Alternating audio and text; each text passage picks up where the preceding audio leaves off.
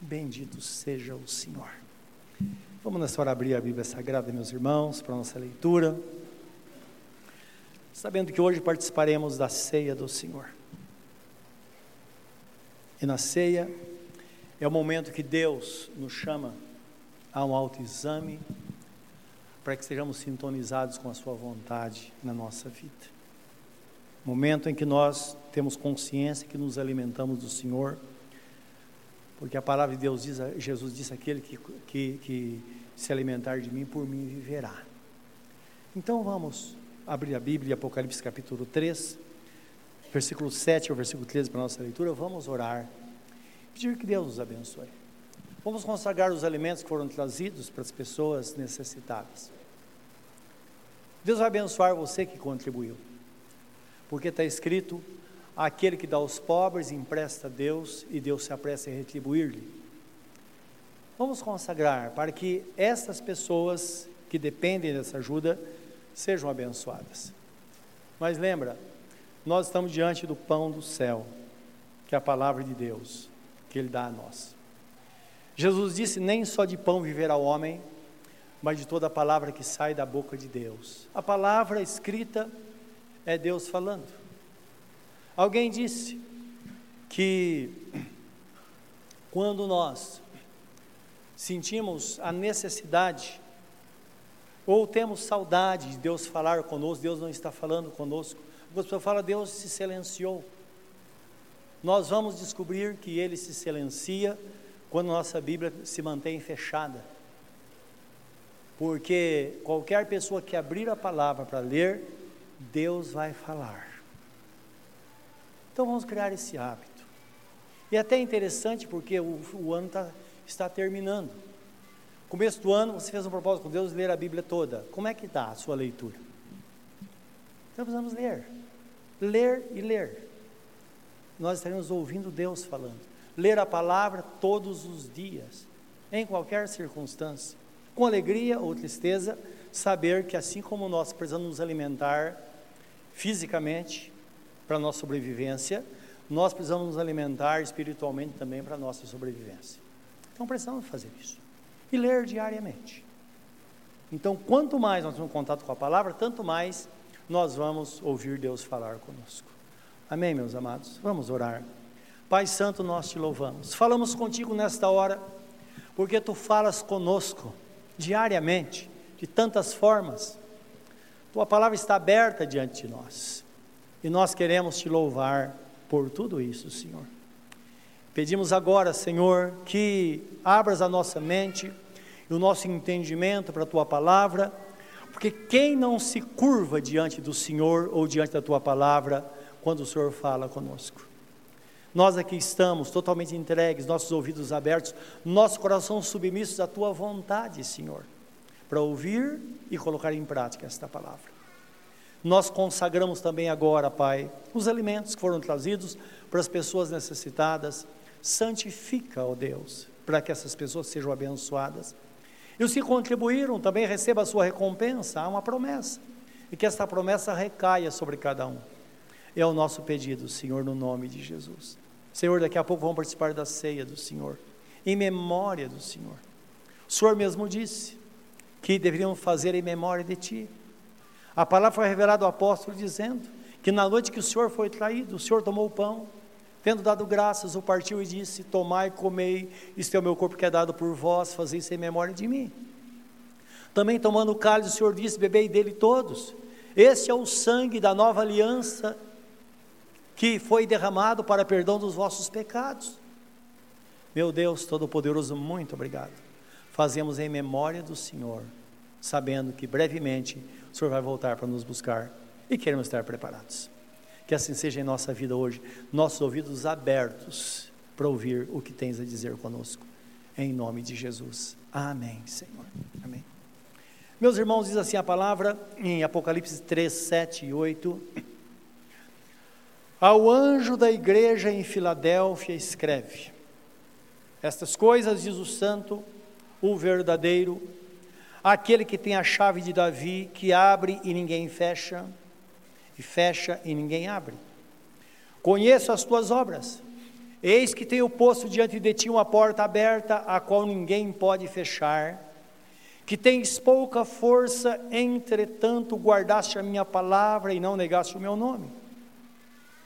Eis que farei que alguns dos que são da sinagoga de Satanás, desses que a si mesmos se declaram judeus e não são, mas mentem, eis que os farei vir e prostrar-se aos teus pés e conhecer que eu te amei porque guardaste a palavra da minha perseverança. Também eu te guardarei da hora da provação que há de vir sobre o mundo inteiro, para experimentar os que habitam sobre a terra. Venho sem demora.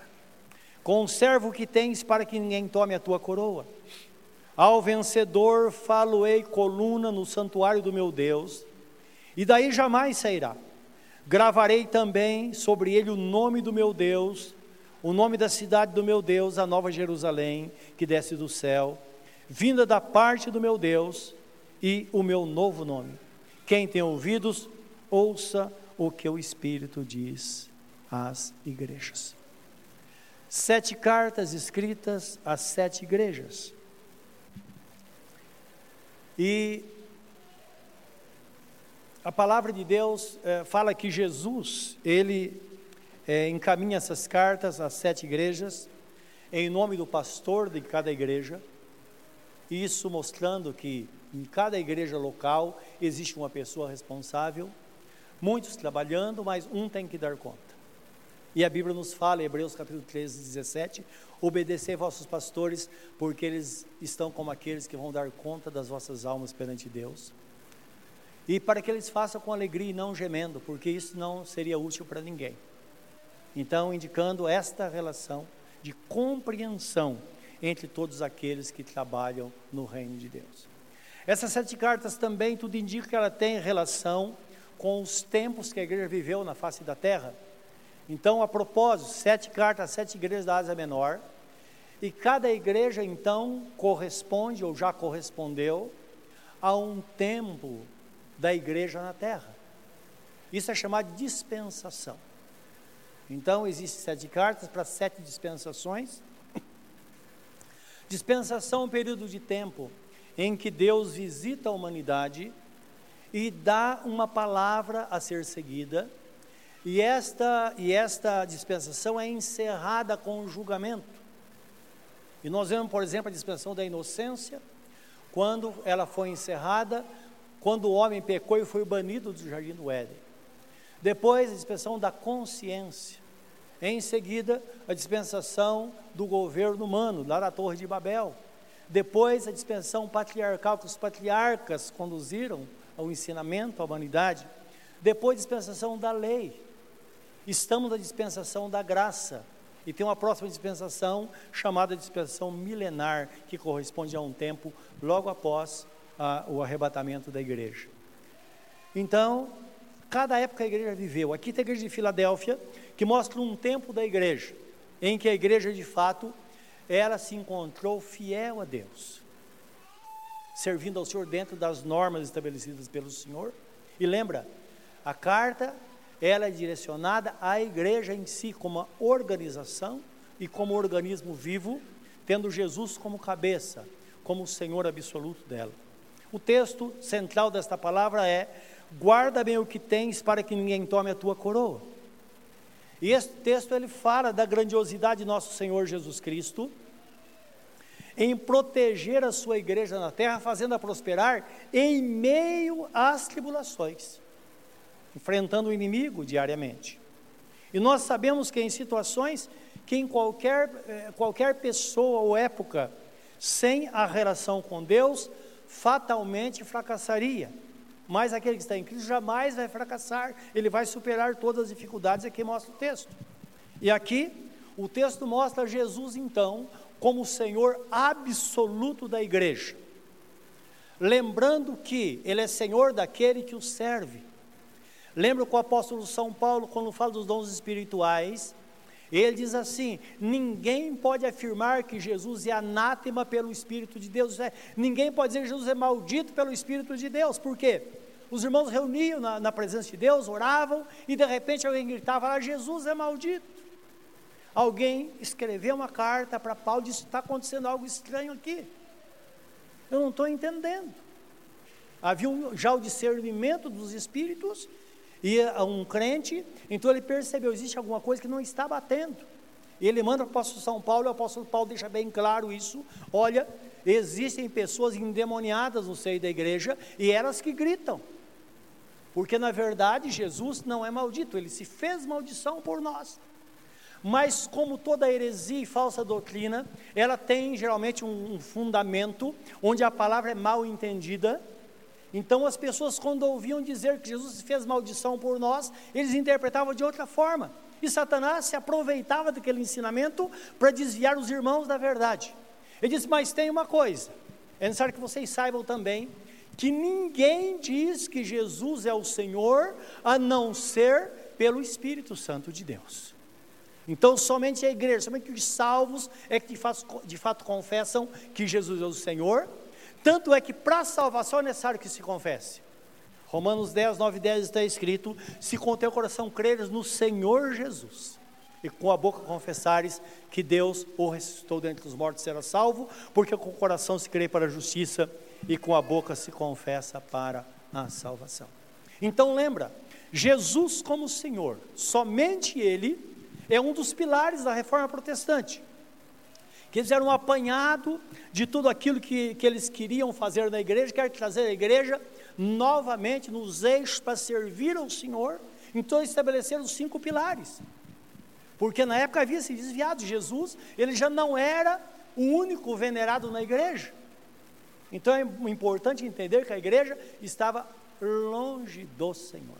Então, foi determinado isso dentro do ensinamento bíblico, que para estar na presença de Deus é necessário estar, ou a pessoa pode estar, se for somente pela fé. Ninguém vai ser salvo a não ser por, pela fé. Também a salvação é pela graça de Deus, e somente a graça de Deus que vai sustentar os seus filhos no caminho. Somente a graça do Senhor. Somente Jesus, como centro de todas as coisas, é que de fato também é, nós vamos estar no, no, centro da vontade do Senhor nosso Deus. Jesus, Jesus precisa ser o centro de todas as coisas. E também somente as Escrituras, por quê? Era considerada, ainda é considerado, principalmente na igreja romana, que a igreja está acima das Escrituras. E existe um bom argumento para isso. Ele diz: a igreja que preserva as escrituras. E a igreja veio antes da palavra escrita. Mas não podemos esquecer que o Velho Testamento estava totalmente escrito quando Jesus Cristo veio, e ele veio para cumprir a palavra escrita, como está em Gálatas 4:4, que Deus enviou o seu filho nascido de mulher, na, na, diz assim, na plenitude dos tempos, Deus enviou o seu filho, nascido de mulher e nascido debaixo da lei. Então tudo já estava feito.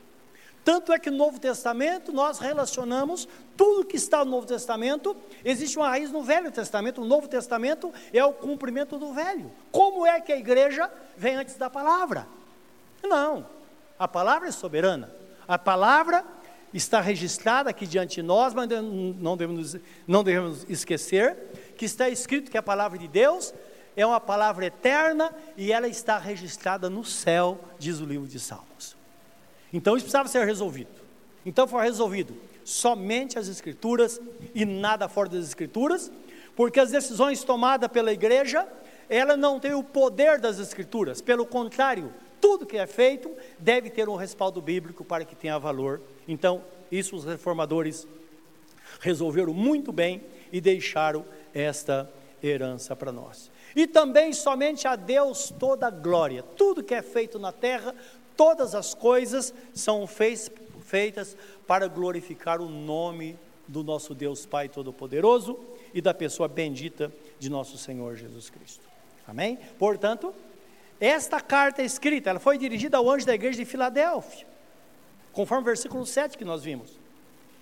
E na visão apostólica, quando João vê, ele vê a igreja, foi assim que foi mostrado no capítulo 1, ele vê a igreja, vê o pastor da igreja e Jesus no meio da igreja. E eu quero que você veja esta palavra comigo no capítulo 1, que é extraordinário até para desmistificar o pensamento que temos de Jesus. Porque algumas pessoas falam, eu vi Jesus e tal, que ela era. Então, sempre traz uma figura humana. Agora lembra, Jesus glorificado, ele se apresenta como Deus Todo-Poderoso. E vejam a aparência dele aqui, que ele não tem a mesma aparência de Jesus de Nazaré, o Deus encarnado, ele como homem, não é? Agora, ele recebe a glória, conforme fala em João 17, a glória que ele tinha com o Pai antes da fundação do mundo. Então diz assim: Eu, João, irmão vosso e companheiro da tribulação, no reino e na perseverança em Jesus, achei-me na ilha de Pátimos, por causa da palavra de Deus e do testemunho de Jesus. Achei-me em espírito no dia do Senhor e ouvi por detrás de mim grande voz como de trombeta, dizendo: O que vês, escreve em livro e manda às sete igrejas: a Éfeso, a Esmirna, a Pérgamo, a Tiatira, a Sardes, a Filadélfia e a Laodiceia. Voltei-me para ver quem falava comigo, e voltado vi sete candeeiros de ouro ou sete castiçais. E no meio dos candeeiros, um semelhante ao filho de homem, com vestes talares, vestes compridas, e cingido à altura do peito com uma cinta de ouro. A sua cabeça e cabelos eram brancos como a lã, como a neve. Os olhos como chama de fogo. Os pés semelhantes ao bronze polido, como que refinado numa fornalha. A voz como voz de muitas águas. Tinha na mão direita sete estrelas, e da boca saía-lhe uma espada de dois gumes, dois cortes. O seu rosto brilhava como o sol na sua força. Quando o vi, caí aos seus pés como morto. Porém, ele pôs sobre mim a mão direita, dizendo: Não temas, eu sou o primeiro e o último.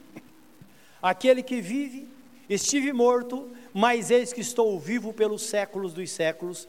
Tenho as chaves da morte e do inferno. Escreve, pois, as coisas que vistes, e as que são, e as que hão de acontecer depois destas. Quanto ao mistério das sete estrelas que viste na minha mão direita, e aos sete candeeiros de ouro, as sete estrelas são os anjos das sete igrejas, e os sete, os sete candeeiros são as sete igrejas. E nós louvamos a Deus, porque algo maravilhoso que vemos nesse texto é que todas as vezes que nós vemos Jesus, ele está de fato sempre no meio da igreja, no centro da igreja, mostrando que de fato ele é a cabeça da igreja quando se trata do corpo, e é o cabeça quando se trata de organização. Ele é o Senhor absoluto da igreja de Cristo, isso é, de cada um de nós. E é certo que não podemos dizer que Jesus, ele é o Senhor do nosso país. Jesus é o Senhor da nossa cidade, não. Nós sabemos que está escrito que Deus é a terra e toda a sua plenitude, isto é, Ele é o autor de todas as coisas, mas o governo está individualmente na nossa vida, porque o sistema deste mundo jaz no maligno, diz a Bíblia Sagrada. E sempre cito quando penso nisso, Isaías 9, 6, quando diz que um menino nos nasceu, um filho se nos deu, e seu nome será maravilhoso, conselheiro, pai da eternidade e príncipe da paz. E diz que o principado está sobre os seus ombros. E ele reinará com fidelidade até o fim. Então lembra que principado significa um território governado por um príncipe. O território sou eu, o território é você. E é desta forma que as coisas vão se espalhando. Uma família é alcançada pelo Senhor, como hoje, por exemplo, nós vimos aqui pela manhã, três gerações sendo salvas vieram à frente para receber o certificado de batismo a avó, a mãe e a neta. Então, mas é importante entender que basta um estar no caminho e através dessa pessoa a bênção vai se estendendo aos demais da família por causa da promessa que diz: crê no Senhor Jesus será salvo tu e tua casa. Mas lembra, Ferraz Vasconcelos tem cerca de 43% de pessoas que têm o temor de Deus no coração, que de alguma forma está na presença do Senhor. Muitas delas são pessoas fiéis. Deus queira que complete o 100%, mas lembra, é um a um. Jesus governando em mim, Jesus governando em você, é desta forma que o mundo vai sendo alcançado pelo Senhor. Amém, meus irmãos? Essa é a verdade bíblica que não pode ser contestada. Mateus 28, 20, Jesus Cristo disse: Eu estou convosco todos os dias até a consumação dos séculos. Ide, fazei discípulos de todas as nações, batizando em nome do Pai, do Filho e do Espírito Santo, e eis que estou convosco todos os dias até a consumação dos séculos. Mas eu fico pensando, quando leio a Bíblia, vejo esses termos, que quando Deus fala, de repente, ao invés de jogar para o futuro, Ele traz para o presente. Isso indicando não é? se nós fôssemos elaborar, a gente diria assim: Eu estarei convosco todos os dias até a consumação dos séculos. Ele diz: Não, eu estou convosco todos os dias. Isso indicando a imutabilidade da pessoa de Jesus. Ele esteve lá, está aqui e vai estar sempre. Porque está escrito em Hebreus 13, 8, que Jesus Cristo, Ele é o mesmo ontem, hoje e será eternamente. É Ele presente, sempre em qualquer lugar, em qualquer hora.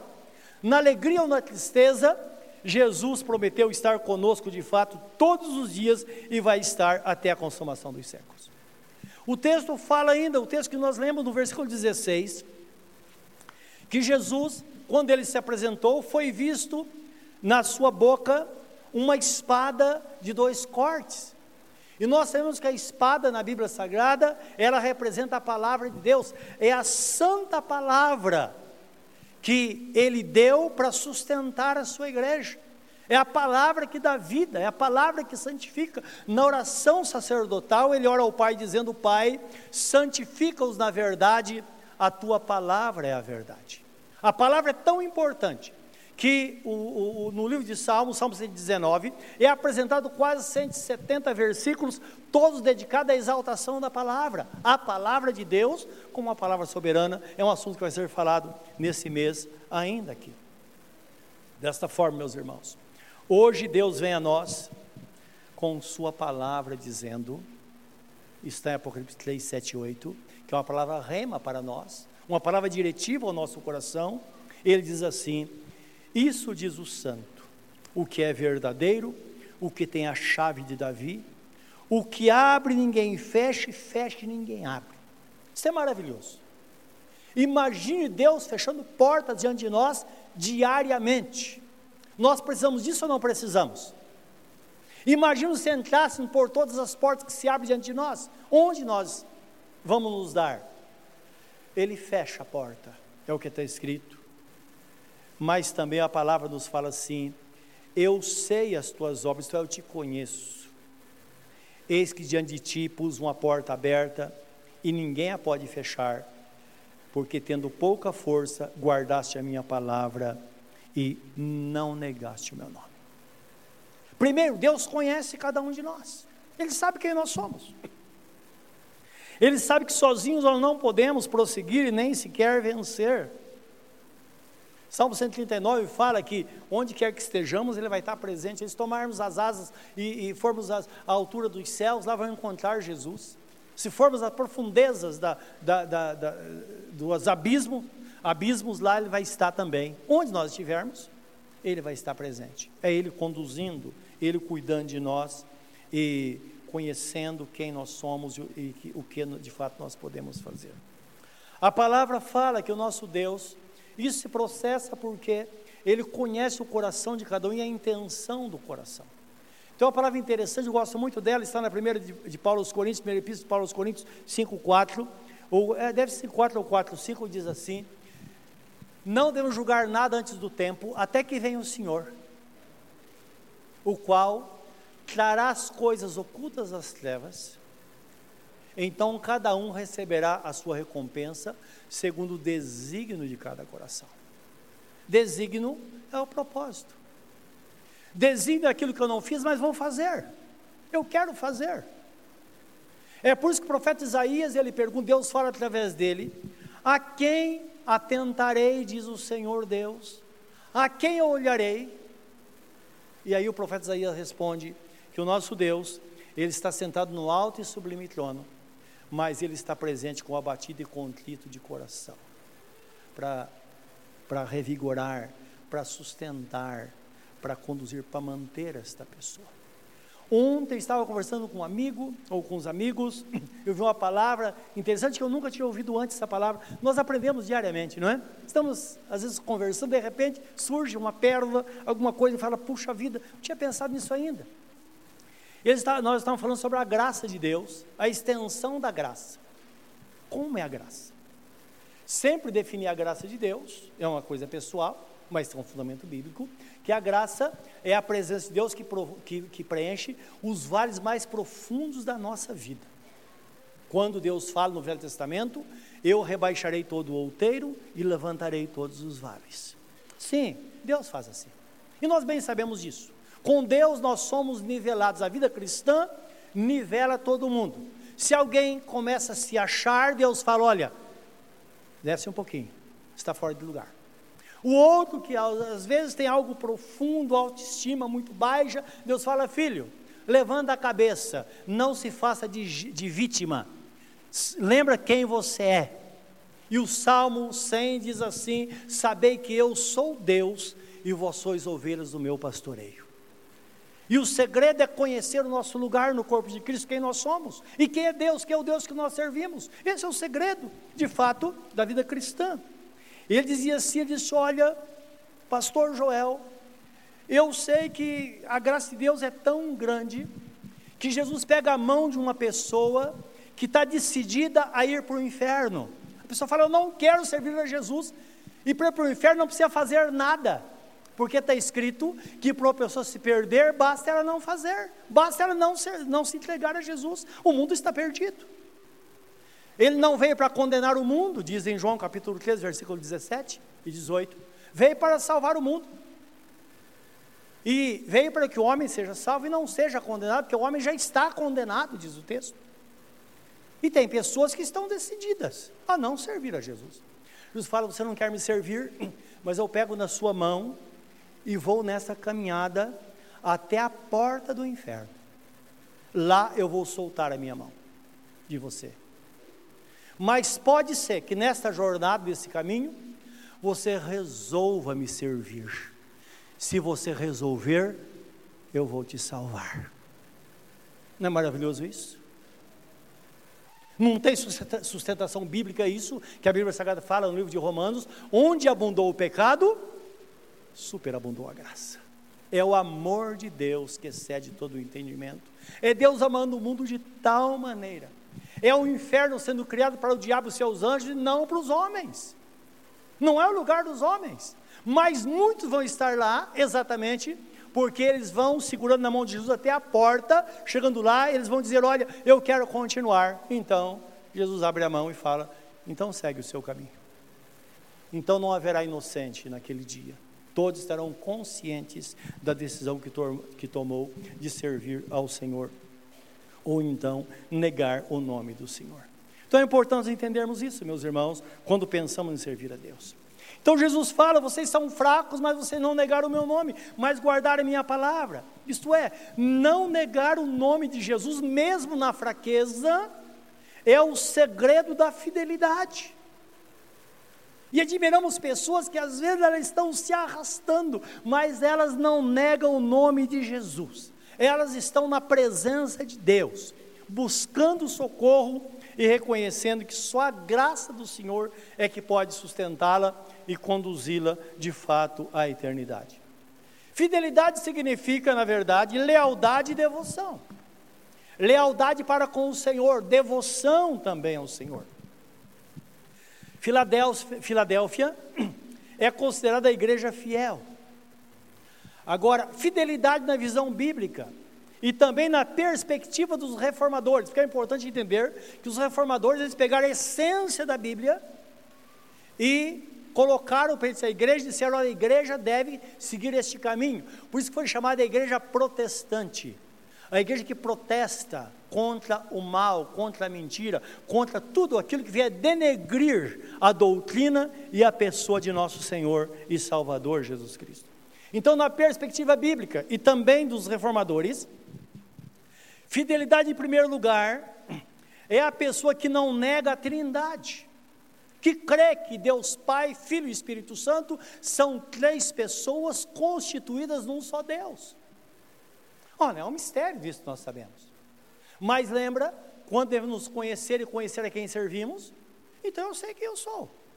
Eu sei que eu sou composto de corpo, alma e espírito, está no primeiro livro de Tessalonicenses, capítulo 5, versículo 23, que nós temos corpo, alma e espírito. Então, vamos ilustrar isso. Imagine, de repente, dá um treco aqui e o pastor cai morto aqui. Oh, não é? Alguém fala, ah, ele está com Jesus. Tudo bem, ele está com Jesus. Outro fala, coitadinho, vamos, olha, dá um jeito nele aí. É claro, o corpo está morto. Então saiu o espírito e a alma. A alma é constituída da nossa emoção, nosso intelecto e vontade. E a alma sempre vai estar à disposição daquele que está vivo. Hoje a alma está à disposição do nosso corpo e do nosso espírito. Tanto é que eu quero exaltar o nome do Senhor e eu faço isso. Mas eu quero fazer movimento físico, eu também faço. Se houver essa separação, o corpo vai para a sepultura, mas a alma vai para a presença do Pai, ou melhor, o espírito vai para a presença do Pai, acompanhado da alma. Imagine se nós pudéssemos personificar o corpo, a alma e o espírito. Lembra, nós somos criados à imagem e semelhança de Deus. Por isso cada pessoa da Trindade tem uma personalidade, tem um campo de ação. Por isso que Jesus, quando fala da videira, ele diz: Olha, eu sou a videira e meu pai é o agricultor. Quando fala do Espírito Santo, ele fala do Espírito Santo é a presença de Deus, está falando de uma pessoa que conduz a igreja a toda a verdade. É muito interessante isso. E isso traz para nós um campo muito aberto de entendimento na área do discernimento.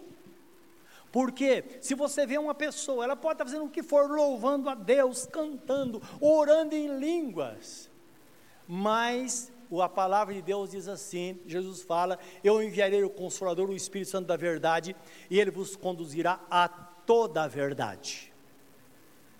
Então a verdade é Jesus como centro absoluto de todas as coisas. Então, nós precisamos guardar isso no nosso coração. Então, não negar a Trindade. No batismo de Jesus, nós vemos escrito plenamente, ou de uma forma clara, a Trindade. Jesus estava sendo batizado. De repente, ouviu sua voz do céu que dizia: Este é o meu filho amado em quem eu me comprazo, sobre quem estabeleço o meu plano. De repente, eles viram o Espírito Santo vindo em forma corpórea de uma pomba e pousando sobre os ombros de Jesus. Ali estava o filho sendo batizado, o pai proclamando do céu e o Espírito Santo presente, a Trindade constituída num só Deus. Fidelidade, em primeira instância, é isso. Em segundo lugar, fidelidade significa crer na divindade de nosso Senhor Jesus Cristo. Precisamos crer que Jesus é o Deus Todo-Poderoso, o Deus encarnado, é o Deus que veio e nasceu da Virgem Maria, conforme prometido no Velho Testamento, mas ele é o Senhor absoluto, que ele assumiu a natureza humana, e aqui no Apocalipse nós vemos a mudança. Ele agora, como Deus Todo-Poderoso no céu, ele fala: Olha, quero que vocês saibam, eu foi quem morreu, quem morreu lá, mas eu ressuscitei, estou vivo, e aqui está a chave da morte e do inferno em minhas mãos. Ora, quem fez isso a não ser Jesus? Então, é, é preciso entender que Jesus é o nosso Deus Todo-Poderoso. Talvez você encontre alguém que bata a sua porta bem cedo, te tirando da cama, tentando falar do paraíso para você. Essas pessoas dizem que Jesus, ele não é o Deus Todo-Poderoso, ele é um Deus. E até usam a palavra bíblica, quando Jesus Cristo diz: Vós sois deuses. Porque Deus, o Pai chamou Deus a todo aquele a quem a palavra foi dirigida, e a palavra não pode falhar. Jesus está dizendo o seguinte: todos nós temos algo em nós que é a essência do próprio Deus, fomos criados à imagem e semelhança dele. Nós sabemos disso. Mas Jesus não é isso, Jesus é o próprio Deus encarnado. Ele foi não criado pelo Pai, mas gerado do Pai, saído do Pai. Dá para entender isso?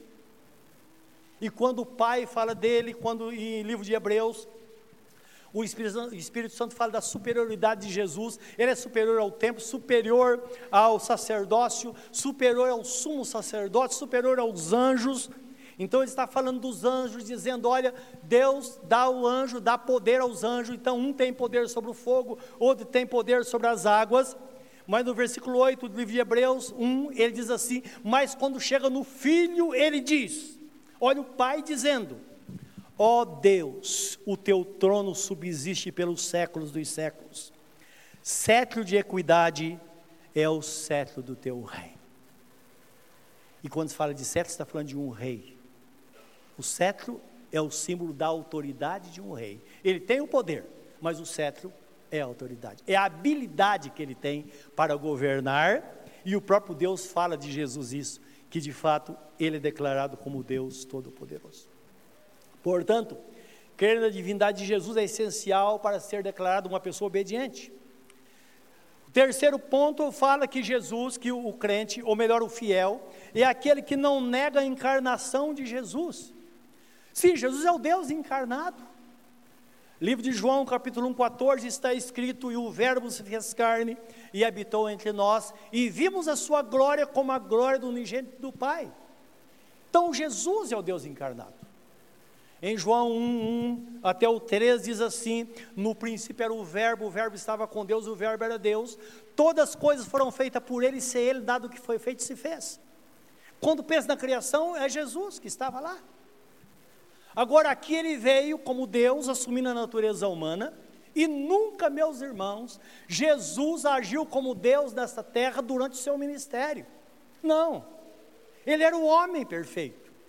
Ele veio para mostrar que o homem pode ter relação com Deus. E se ele viesse como Deus, como seria? Alguém fala, Jesus foi obediente, mas também é Deus. Quando alguém é pressionado a fazer a vontade ou fazer a coisa certa, a, o que a pessoa diz? Pô, também eu sou o Cristo. Ou eu não sou o Cristo, não é isso?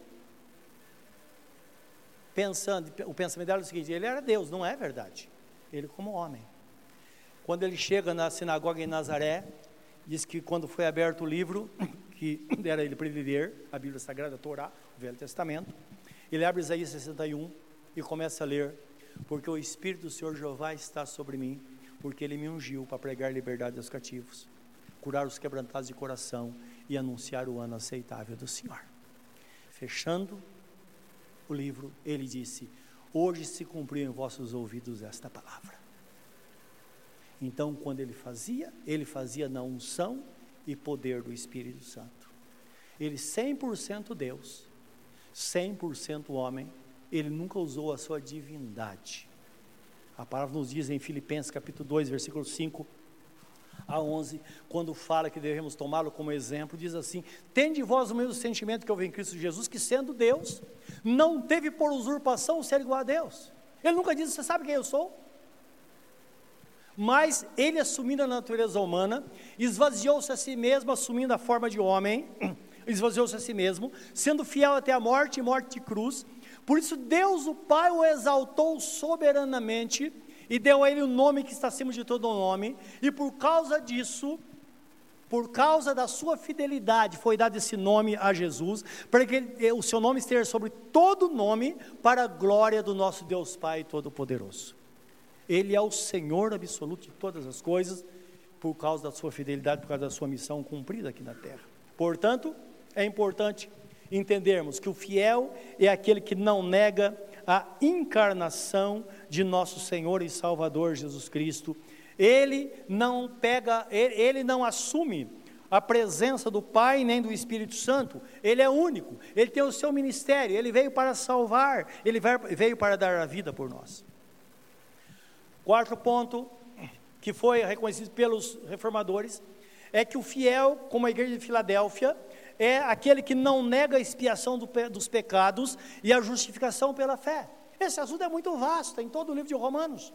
Mas pegamos um texto em Romanos 4, 5 que diz assim: que ele foi entregue pelos nossos pecados e ressuscitou para nossa justificação.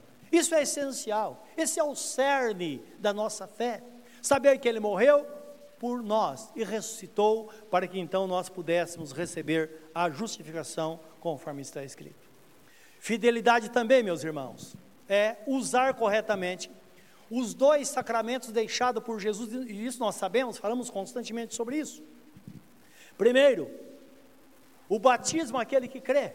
Jesus disse que crer for batizado será salvo, quem não crer será condenado e ponto final. Não se pode fazer parte da igreja de Cristo a não ser que crê de todo o coração e seja batizado.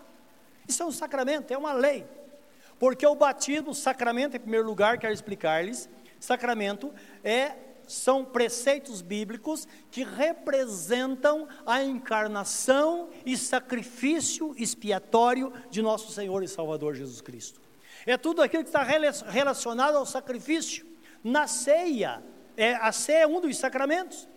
Por isso devemos participar da ceia do Senhor, celebrando aí a unidade da igreja e a comunhão do corpo de Cristo, como está escrito em livro de, de de 1 Coríntios, capítulo 10, versículo 16 e 17, que é uma representação.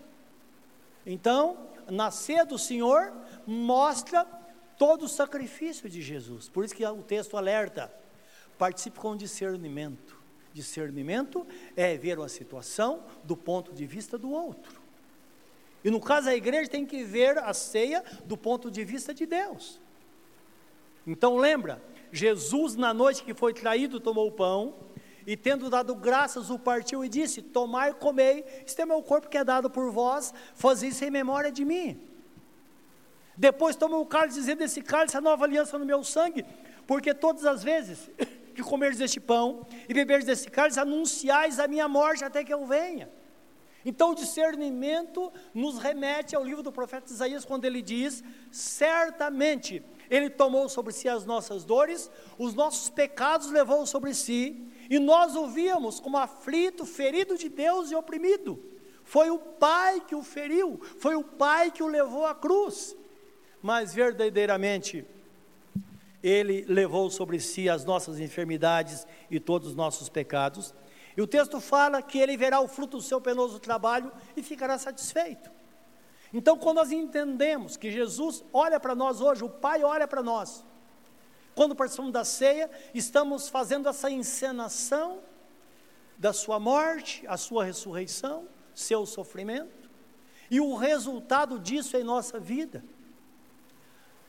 Nossos pecados perdoados, nós somos lavados e remidos pelo sangue do Cordeiro. Quando ele olha para a igreja, ele vê uma igreja pura com vestimentas espirituais. Dá para entender isso? Não pelos nossos méritos, mas porque Ele nos vê através de Cristo. O apóstolo Paulo, escrevendo aos, aos Efésios, no capítulo 1 e 2, por nove vezes ele fala sobre esse assunto, direto ou indiretamente, ou de forma subentendida. Ele diz que nós estamos em Cristo, vós estáis em Cristo. E o estar, o pensamento é esse, é estar nele de fato, como se estivesse dentro dele dentro daquele princípio que o maior contém o menor, então quem estiver de fora vai ver o que está dentro através daquele que está fora. É por isso que o inimigo, ele não enfrenta aqueles que estão servindo ao Senhor, e está escrito: eles vieram a ti por um caminho, mas fugirão por sete caminhos por causa disso, porque quando ele encara um crente, ele não vê esta pessoa, ele vê Jesus, ele nos vê através de Jesus, cobertos com o sangue da nova aliança, e não tem para ninguém, para ferir um crente, tem que passar por cima de Jesus, porque nós somos as meninas dos seus olhos. Não é maravilhoso isso? Imagina a igreja caminhando com essa compreensão, meus irmãos, tudo vai ser diferente. E por fim ele diz: Eu venho sem demora, guarda o que tens para que ninguém tome a tua coroa. Então a preocupação de Jesus é que ele vai voltar a qualquer momento. E pense nisso. Pensa Jesus voltando, de repente, nós vemos uma multidão incontável. Eu e você vamos estar lá no meio. Nós faremos parte dessa multidão. Na verdade, são duas multidões: uma à sua direita e outra à sua esquerda. Aqueles que rejeitaram a salvação em Cristo e aqueles que receberam Jesus como seu único e suficiente Salvador e participaram da primeira ressurreição. Então Jesus está à porta da eternidade, diz que ele estende a mão àqueles que estão à direita e diz: Vinde benditos de meu Pai, possui por herança a coroa da vida, que vos está preparada antes da fundação do mundo. Entra para o gozo do vosso Senhor e nós entraremos para a eternidade. Estão à esquerda, nós nem queremos citar que para nós interessa o lado que nós estamos. Daqui a pouco, a qualquer momento, tudo isso pode acontecer. E a, pre, a preocupação de Jesus é que a gente não perca isso, que não percamos essas coisas. Não foi sem razão que os reformadores eles reconheceram que só Jesus poderia ser de fato o centro da igreja, cabe, ou cabeça da igreja, o único mediador entre Deus e os homens. Somente Ele. Está escrito na Bíblia Sagrada. Ninguém mais. Com o tempo, vão dar de jeitinho, colocar a mãe dele lá como mediadora. Aí pega um apóstolo, coloca como mediador. E a Bíblia não diz isso. E a reforma foi por causa disso. Trazer no eixo e mostrar, não, a verdade é essa. Somente Cristo, somente Jesus, somente nele, através dele, é que nós podemos viver com Deus e herdar a vida eterna. Em João 14,6 ele declara: Eu sou o caminho, a verdade e a vida, ninguém vem ao Pai não ser por mim. Olha como isso nos ajuda. Ajuda a pessoa indecisa porque a pessoa diz: olha, tem tantas igrejas em todos os lugares, e agora, qual é a certa? Nós não podemos discutir isso, porque às vezes nós pensamos que somos certos, e se a gente for procurar, se alguém for procurar, sermos de fora, eles vão perceber que nós também não estamos certos. Precisamos mexer em alguma coisa. Então nós começamos entrando no caminho. Eu quero a verdade, a verdade está em Jesus. Eu quero a vida, a vida está em Jesus.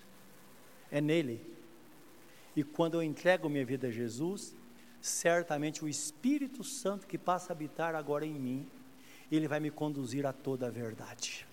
Eu vou ter discernimento. E ter a certeza que na fidelidade, fidelidade dele, ele vai conduzir a pessoa no caminho certo, na igreja certa, onde ela deve prosseguir a sua vida cristã e servi-lo para sempre. O apóstolo São Pedro, em Atos capítulo 4, versículo 12, está ensinando os judeus ele diz: porque debaixo do céu não existe nem um outro nome dado entre os homens através do, do qual devamos ser salvos. Nem outro. Debaixo do céu, nem outro.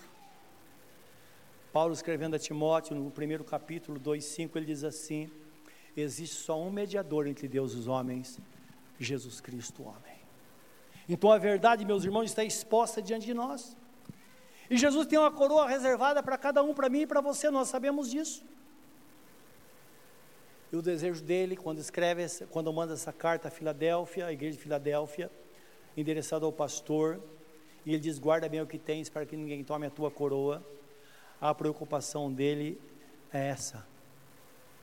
Se é hoje, ele diria: Guarda sete chaves desse ensinamento no seu coração.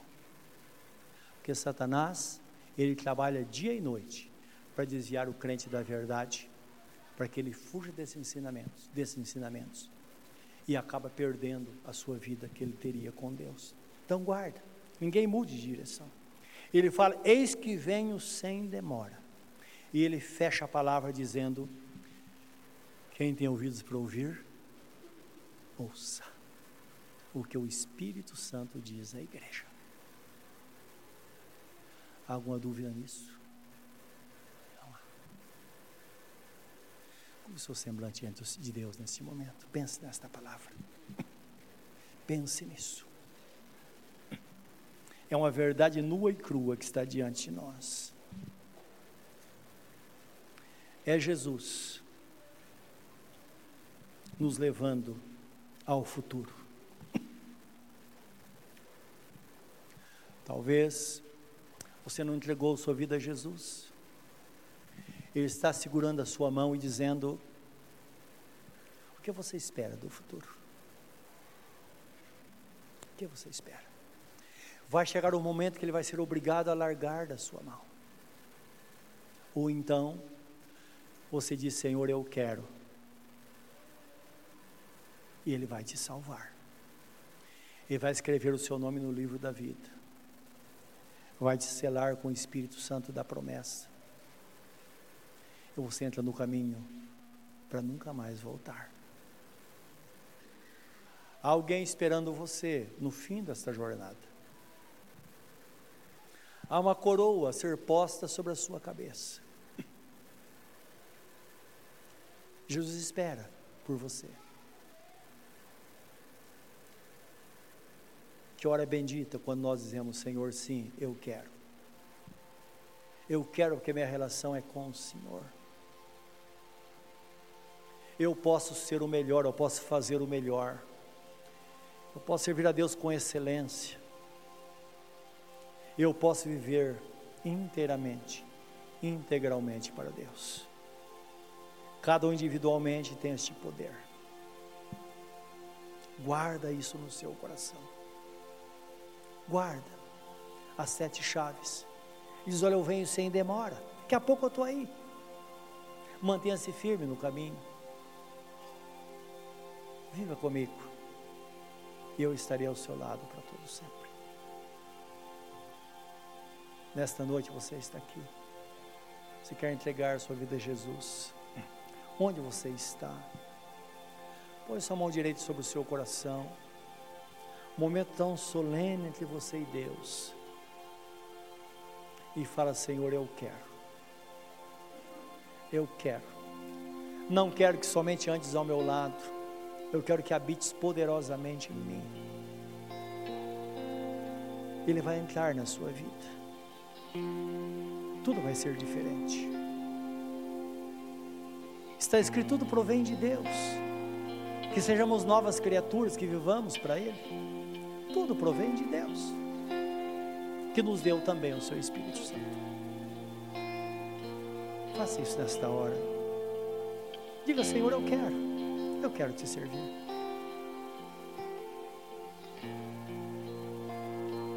Eu quero, Senhor. Perdoa, Senhor, os meus pecados. Faz essa transformação na minha vida. Hoje não chamo você para vir à frente, devido ao nosso tempo. Mas isso não é importante nesta hora. Mais importante é que você, com sinceridade, você diga: Senhor, eu quero. Solta da minha mão e entra no meu coração.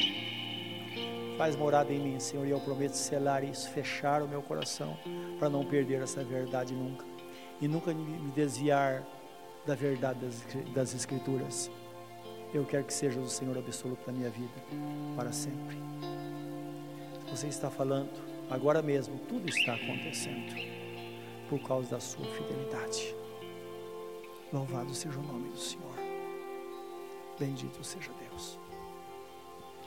Permaneça com os olhos fechados diante do Senhor. Nós vamos agora celebrar ou consagrar a ceia do Senhor. Quando os oficiais vêm à frente, essa consagração. Lembro que está escrito: examine pois homem a si mesmo, é assim como o põe beba do cálice. Olhe para você, você é de Jesus. Pode ser que você não pertença a esta igreja, mas você entregou sua vida a Jesus, está em paz com Deus, em paz com a sua igreja. Você caminha dentro desses princípios que hoje falamos, estabelecidos por Deus. Participe desta comunhão. Porque afinal de contas nós somos um em Cristo. Estamos na mesma fé, na mesma jornada e caminhamos na mesma direção em busca da coroa da vida. Senhor, bendito seja o teu nome.